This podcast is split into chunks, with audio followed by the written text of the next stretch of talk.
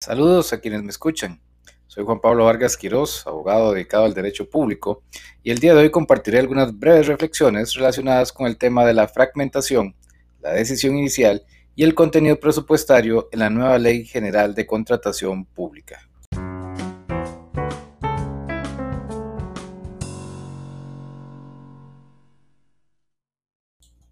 De conformidad con lo establecido en el artículo 37 de la nueva Ley General de Contratación Pública,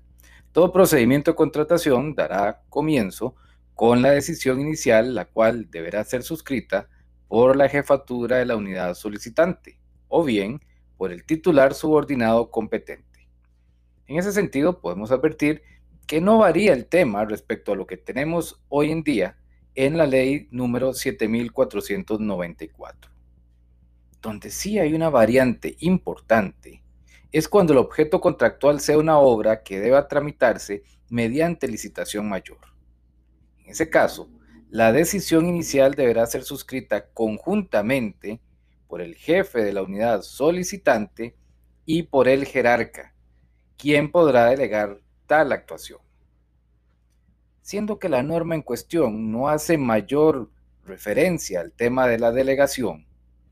debemos interpretar que la misma deberá realizarse de acuerdo con las reglas establecidas en los artículos 89, 90 y 91 de la Ley General de la Administración Pública.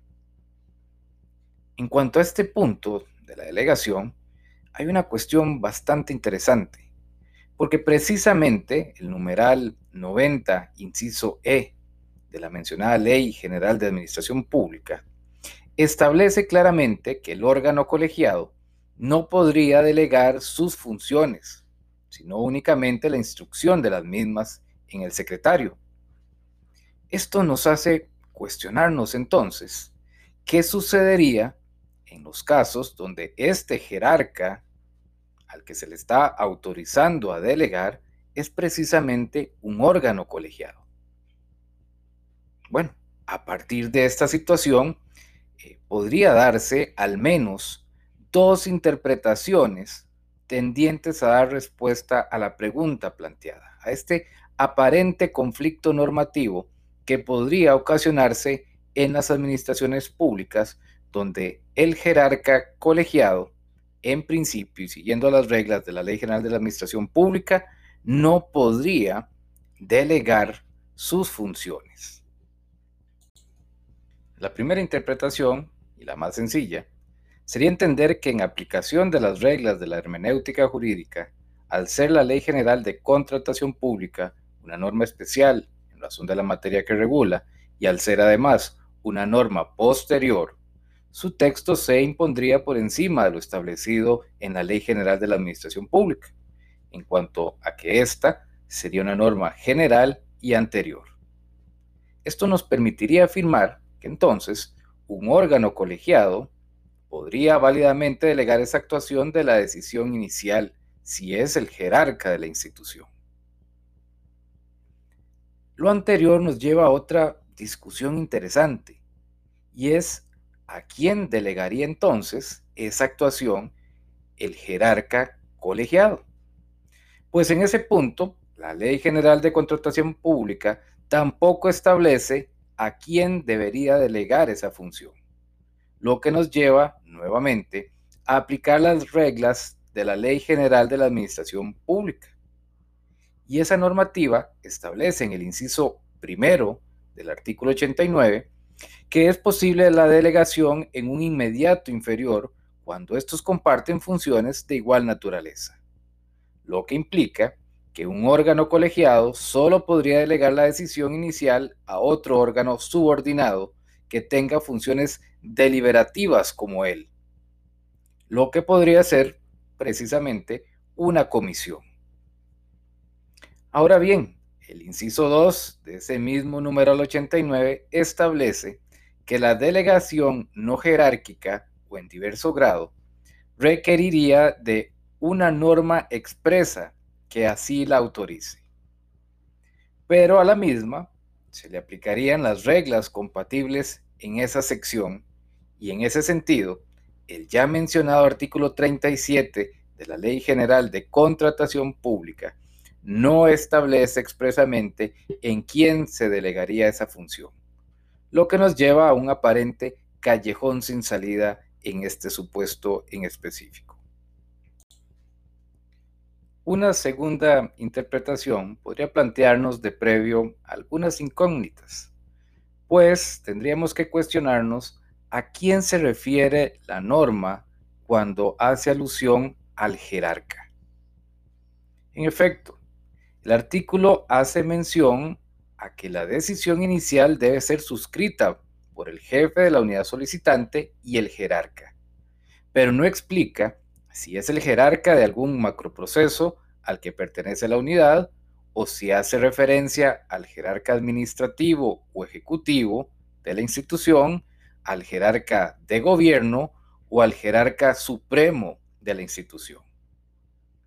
No vamos a definir aquí tales conceptos, pues excederíamos en demasía el objeto de la presente charla. Sin embargo, vamos a hacer alguna referencia a dictámenes que haya emitido la Procuraduría General de la República relacionada con el tema para que eh, quien nos escucha pueda descargarlos y analizarlos si así lo desea.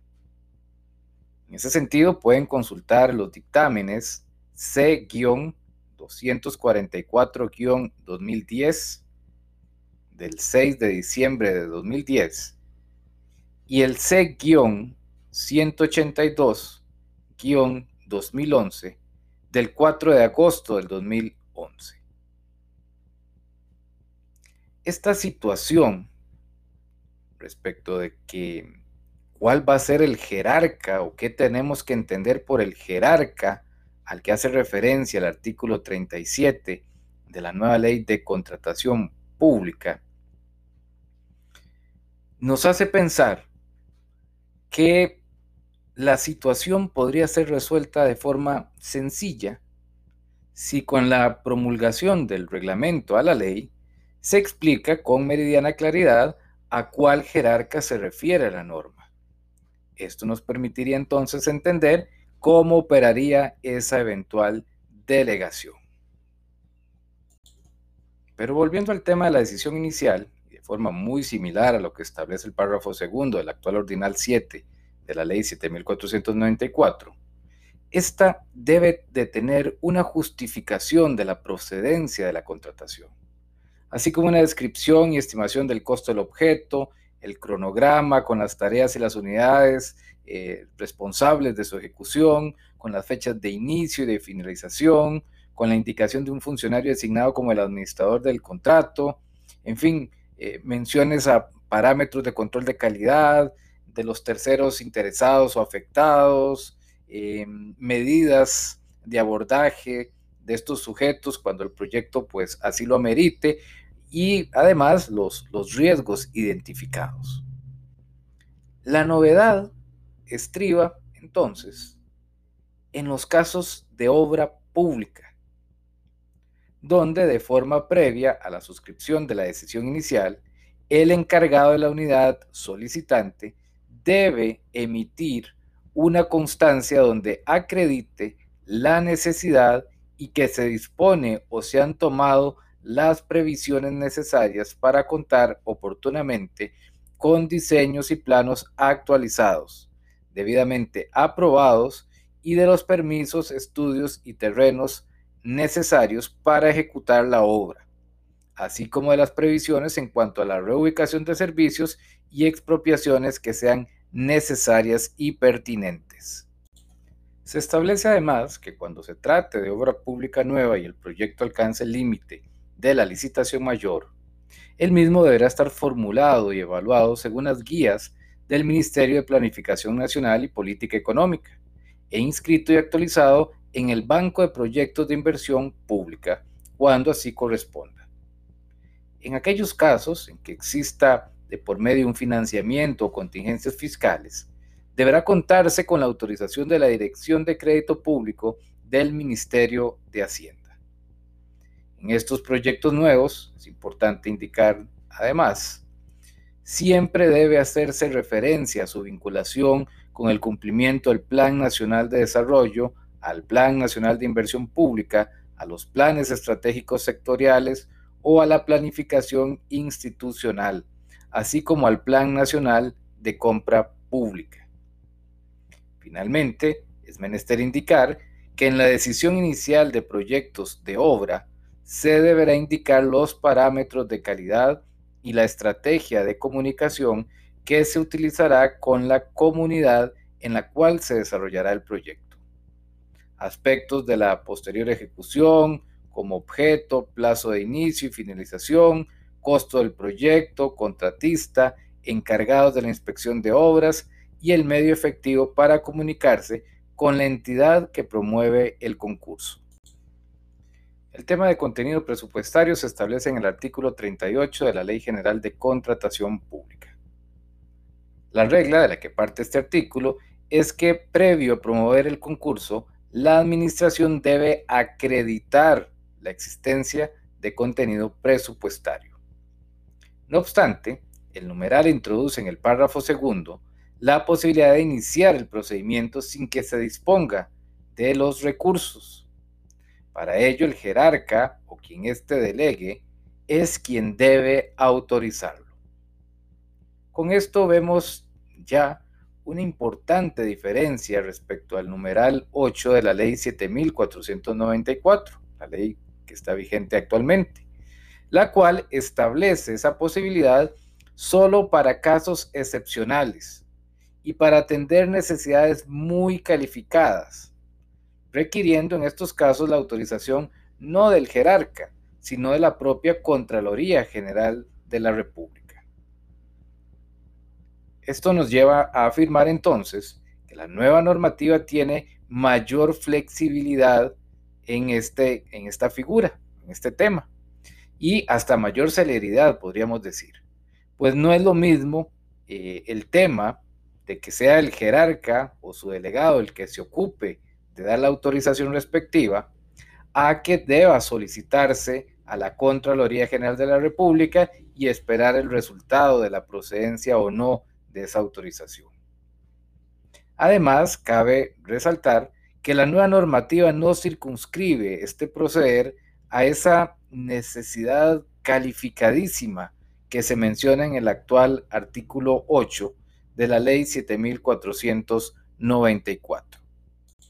En lo que sí coincide el artículo 38 de la nueva Ley General de Contratación Pública con el cardinal octavo de la Ley 7494, es que cuando se inicia el procedimiento sin disponer de recursos, se debe hacer la advertencia del caso en el pliego de condiciones,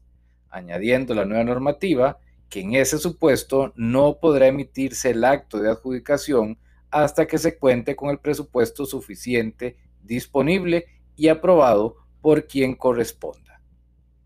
Finalmente, la nueva normativa establece que en aquellos casos donde la ejecución de un contrato se prolonga en diversos ejercicios económicos, se deberán incorporar únicamente los recursos necesarios para garantizar el pago de las obligaciones anuales en cada ejercicio, mientras que el valor total de la contratación deberá estar contemplado en el marco de presupuestación plurianual. En cuanto al tema de la fragmentación, desde vieja data y con especial claridad se ha pronunciado la Contraloría General de la República en cuanto a este tema, indicando lo siguiente. El fraccionamiento o fragmentación es una actividad de un funcionario público efectuado con el propósito específico de evadir el procedimiento concursal que correspondería observar de acuerdo con una estimación adecuada del negocio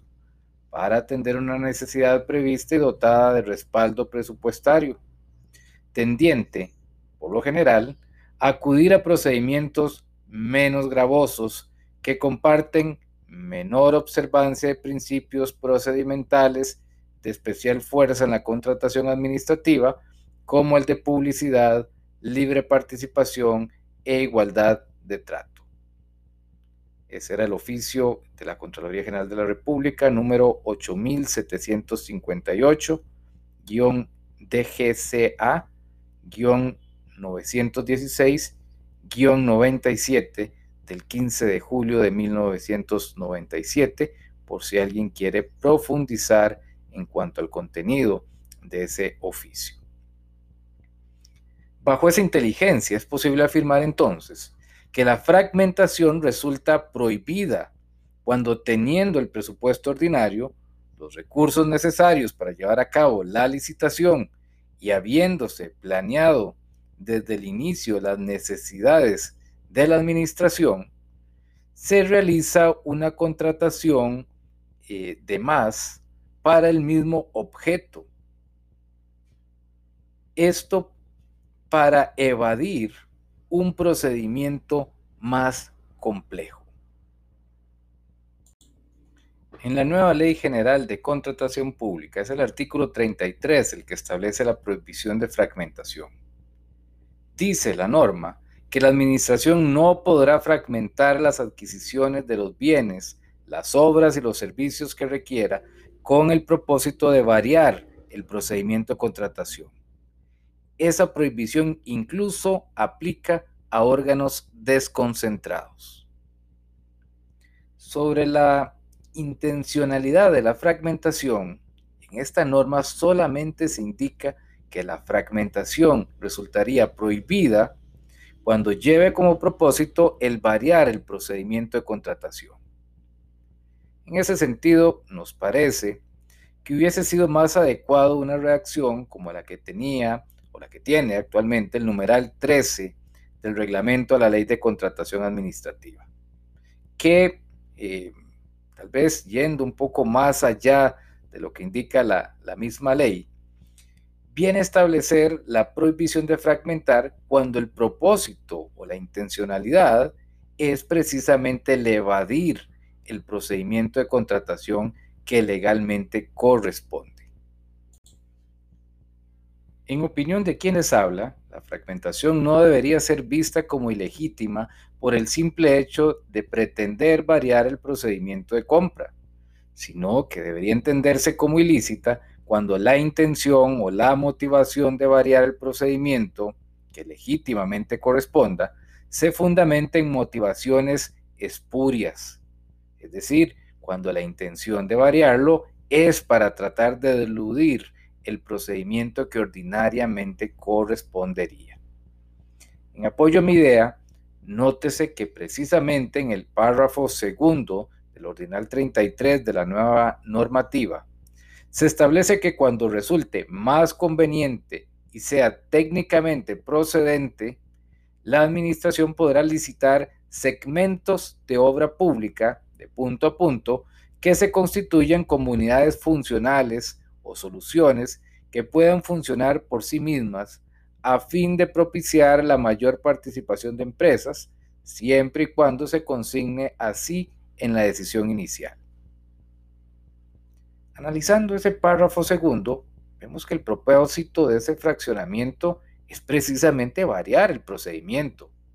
pero por resultar más conveniente y ser técnicamente procedente, no por tratar de eludir controles o principios eh, en materia de contratación pública. Esto vendría de alguna forma a confirmarnos que el tema de la intencionalidad, en el sentido de variar el procedimiento, debería jugar un rol más protagónico en cuanto a la determinación de lo lícito o ilícito de la fragmentación. No obstante, lo cierto del caso es que la redacción del actual numeral 33 de la Ley General de Contratación Pública es clarísimo en indicar que se prohíbe fragmentar las adquisiciones de los bienes, las obras y los servicios que requiera con el propósito de variar el procedimiento de contratación que solamente sería posible licitar segmentos de obra pública cuando resulte ser lo más conveniente y lo técnicamente procedente. Debemos entonces esperar a que se emita el reglamento a la Ley General de Contratación Pública, a efectos de verificar si la norma reglamentaria será tan amplia o no como la contenida en el actual artículo 13 del reglamento a la Ley de Contratación Administrativa. Norma que sí consigna expresamente que la prohibición de fraccionar se da cuando su propósito sea evadir el procedimiento que legalmente corresponda. Les agradezco la atención brindada y los invito a seguir en Twitter la página Temas de Derecho Público CR, donde compartimos podcasts, noticias, sentencias, dictámenes, oficios, doctrina, opiniones y en general todo tipo de información relacionada con el derecho público. Hasta la próxima.